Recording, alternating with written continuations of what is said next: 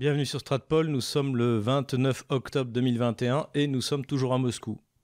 Le grand événement de cette semaine, c'est bien sûr que j'ai passé la barrière des 50 ans et que la Providence a voulu qu'en plus ce soit le bulletin numéro 50 de Stratpol. Hein. Nous avions lancé ce projet il y a bientôt un an, au mois de novembre. Donc voilà, merci à tous ceux qui m'ont félicité sur mon mur VK.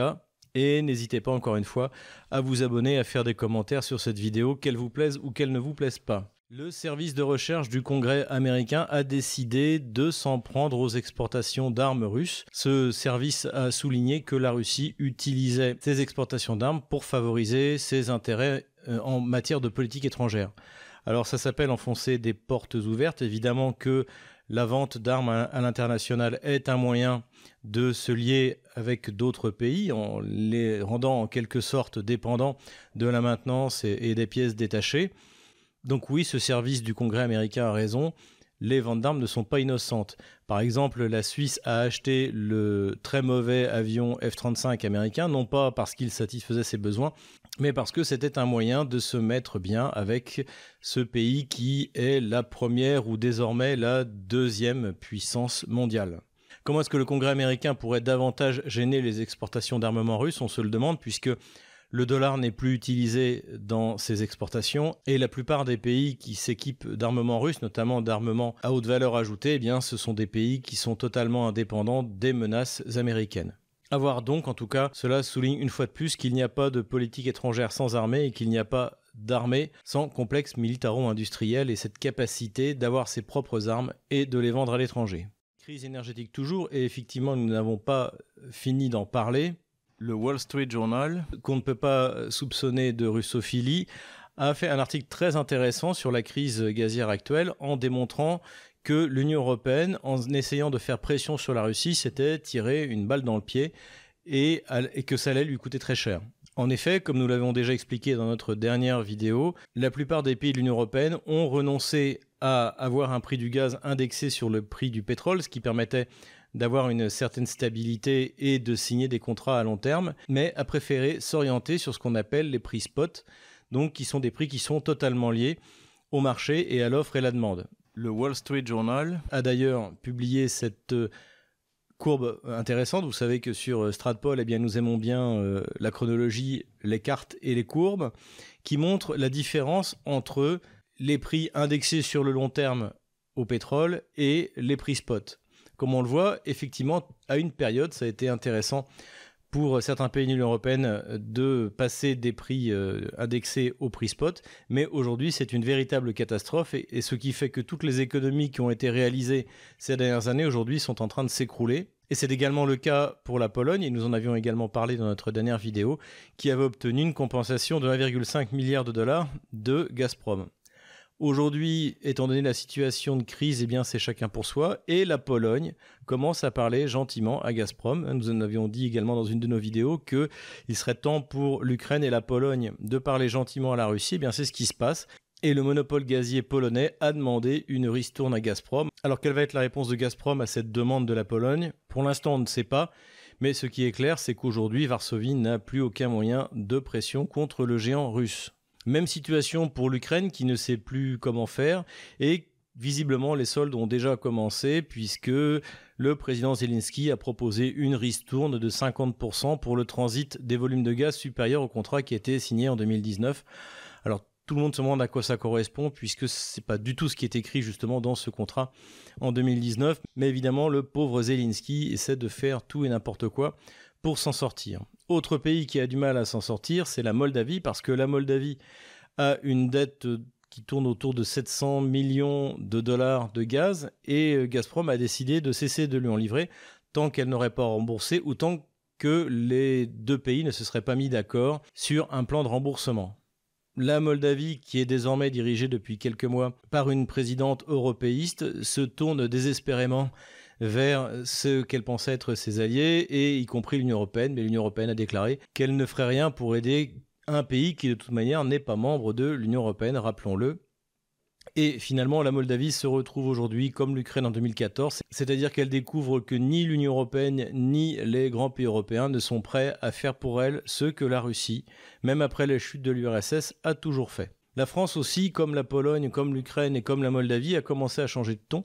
Et on a pu entendre Clément Beaune, donc, qui est vice-ministre des Affaires étrangères militant LGBT et qui rêve de voir la Gay Pride à Moscou et le mariage homosexuel, eh bien on l'a vu tout d'un coup dire que les contrats à long terme avec la Russie étaient une bonne chose et qu'il fallait euh, s'y fier. Et il y a les contrats de long terme, pour partir de ce qui est dans notre intérêt.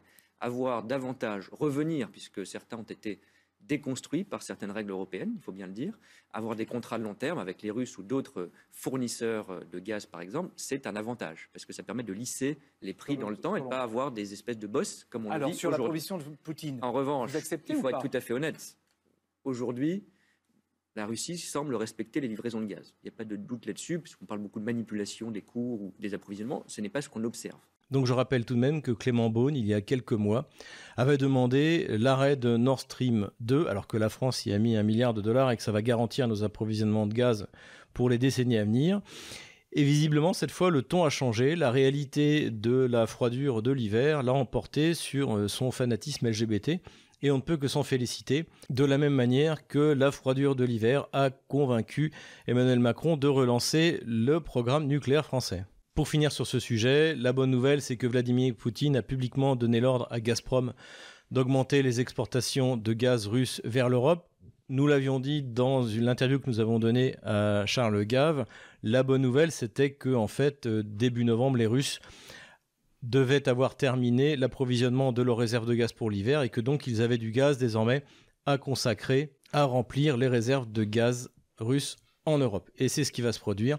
Cela a bien entendu eu un impact immédiat sur le prix du gaz spot, puisque eh bien, on est passé à plus de 1000 dollars à 800 dollars les 1000 mètres cubes. Donc cela montre à la fois l'importance du gaz russe dans les approvisionnements européens et en même temps le danger de se fier au marché, puisque sur une simple déclaration, eh bien, cela peut faire bouger le prix de 200 dollars, euh, plus ou moins 200 dollars. Dans le même temps, on observe en Ukraine, à l'est de l'Ukraine, une montée en tension, puisque l'armée ukrainienne non seulement intensifier ses bombardements contre euh, la zone libérée euh, du Donbass, donc les républiques populaires de Donetsk et de Lugansk, mais en plus a décidé apparemment d'y déployer un des six drones turcs Bayraktar qu'elle a acheté. Et d'ailleurs, l'armée ukrainienne a revendiqué l'utilisation de ce drone et le tir euh, d'un missile guidé sur un système d'artillerie de la République populaire de Donetsk. Alors on ne sait pas trop si tout cela est vrai, si ce n'est pas simplement une provocation, puisque jusqu'à présent, ni la Russie ni la République populaire de Donetsk n'ont confirmé qu'il y avait bien eu une destruction d'un système d'artillerie. Ensuite, quand on regarde l'image qui a été publiée, eh bien, on voit des soldats, visiblement des servants de cette batterie de tir, euh, partir en courant, ce qui normalement n'est pas possible après un tir de missile de Bayraktar.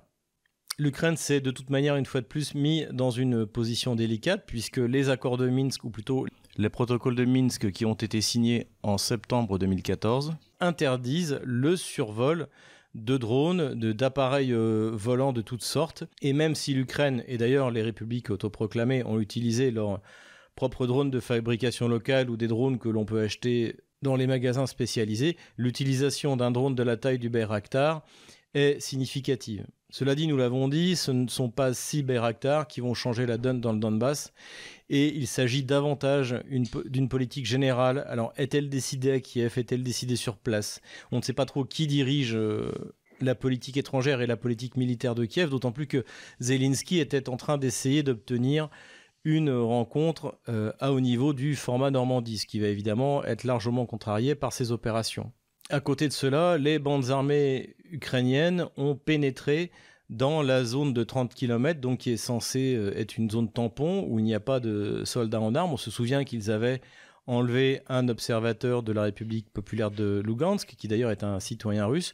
Et cette fois, ils se sont emparés euh, temporairement d'un village qui est celui de Staromarievka en prenant les habitants en otage pendant plusieurs euh, heures. Là aussi, on s'interroge sur le but de cette manœuvre qui risque tout de même à terme de discréditer l'Ukraine vis-à-vis euh, de ses parrains au sein des accords de Minsk que sont la France et l'Allemagne. Donc c'est quelque chose qui, reste à voir. Il n'est pas certain qu'avec Kiev, on ait affaire à un acteur rationnel. De toute manière, en Occident, il y a de moins en moins d'acteurs rationnels, que ce soit à Paris ou que ce soit à Washington. Le potentiel futur candidat à la présidence de la République, Éric Zemmour, a donné une conférence dans la ville de Rouen, dont une, conférence qui se veut programmatique et être sa ligne en matière de politique étrangère. Comme nous l'avions dit, nous parlerons de ces questions, non seulement bien sûr avec Éric Zemmour, mais également avec euh, tous les candidats, on va dire les, candidats principaux, pour mettre à l'épreuve de la réalité leur programme en matière de politique étrangère.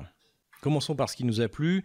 Tout d'abord, évidemment, c'est la connaissance de l'histoire de France d'Éric Zemmour. C'est quand même agréable d'avoir quelqu'un qui connaît l'histoire de France, qui l'aime et qui aime en parler et en faire profiter les autres.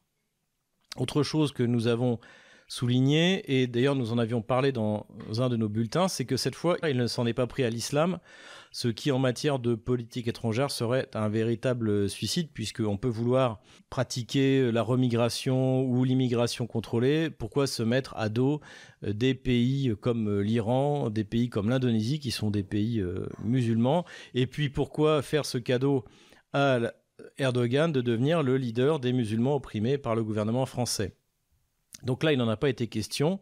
L'adversaire a été désigné plus ou moins, c'est euh, l'immigration de masse. Donc, euh, il a mis dans son collimateur l'Algérie, on comprend pourquoi, et bien sûr Erdogan, qui est considéré comme un adversaire et qui pourtant fait partie de l'OTAN. Éric Zemmour a parlé également de rapprochement avec la Russie et de la méfiance qu'il avait vis-à-vis -vis de la politique étrangère américaine. En revanche, certains points ont été assez décevants. Déjà, il a parlé de la vocation mondiale de la France en disant que le destin de la France, c'est d'être présent aux quatre coins du monde. Alors là, je ne suis pas du tout d'accord. On dirait un espèce de discours de Jules Ferry de la Troisième République au moment de lancer la colonisation la France n'a jamais autant rayonné que lorsqu'elle était forte à l'intérieur de ses frontières, c'est-à-dire les frontières de l'Hexagone. Tout le monde parlait français pour lire Racine et Corneille, tout le monde voulait se faire construire un château comme à Versailles, que ce soit à Thallerhof, que ce soit en Bavière, parce que eh bien la France était mère des arts, des armes et des lettres, et elle n'avait pas besoin d'envoyer ces armées aux quatre coins du monde pour être admirées et respectées. Donc ça, c'est une vision, on va dire, typiquement euh, post-révolutionnaire. Alors on comprend, évidemment, c'est pas la première fois qu'on le note que, étant donné les origines d'Éric Zemmour, il apprécie euh, particulièrement la période de la Révolution et de l'Empire, qui ont fait des euh, Israélites des citoyens, et également la période impérialiste coloniale, puisque par le décret Crémieux, eh bien, les Juifs qui vivaient en Afrique du Nord ont pu devenir citoyens français alors que les Arabes ne le sont pas devenus.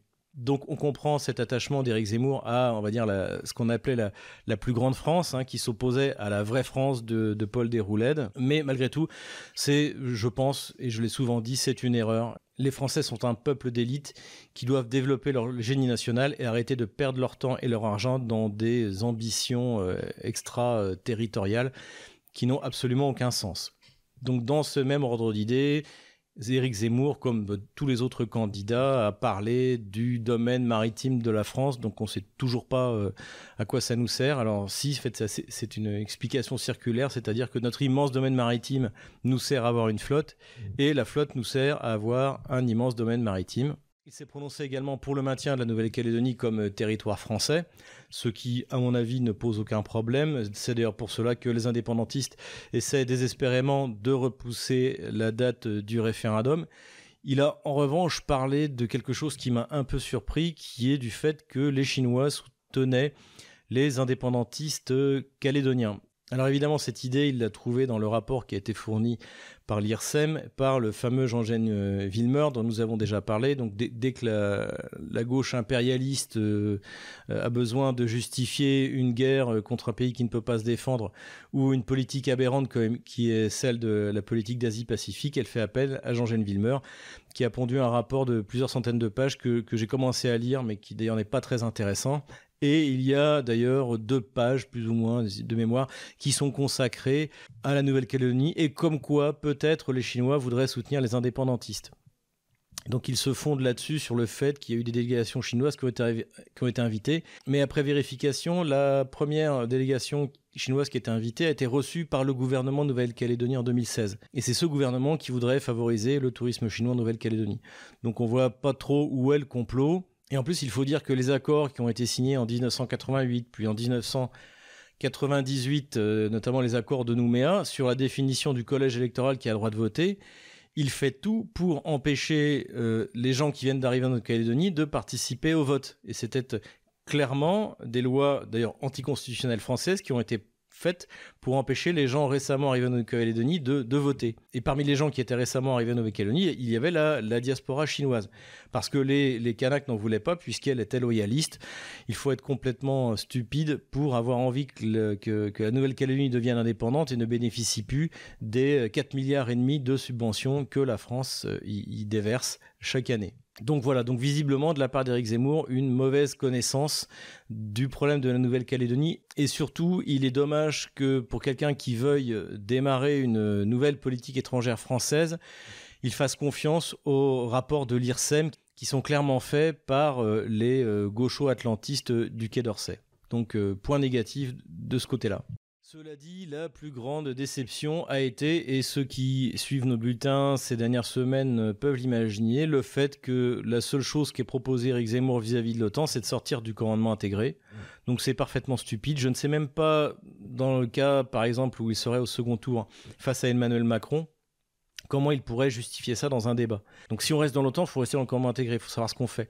En revanche, il faut en sortir. Et le problème, c'est pas le commandement intégré, c'est l'article 5 d'entrée en guerre automatique avec les moyens jugés appropriés de la France euh, si par exemple tout d'un coup euh, il y a un, affrontement euh, sur la frontière des pays baltes avec la Russie ou pourquoi pas désormais une tension autour de la Chine. Qu'est-ce qui se passe si les Chinois veulent reprendre Taïwan, les Chinois sont parfaitement légitimes à reprendre Taïwan, c'est leur Alsace-Lorraine à eux. Qu'est-ce que la France fera si tout d'un coup les États-Unis décident d'utiliser les armes comme ils l'ont promis contre la Chine? Donc visiblement, en ce qui concerne l'OTAN, comme en ce qui concerne le mariage homosexuel ou l'avortement, le potentiel futur candidat Éric Zemmour ne fera pas la révolution, ou plutôt la contre-révolution. Voilà, c'est tout pour aujourd'hui. J'espère que cette vidéo vous a plu. N'hésitez pas à aller voir en description comment vous pouvez nous aider et pourquoi pas faire un don. Et je vous dis à la semaine prochaine.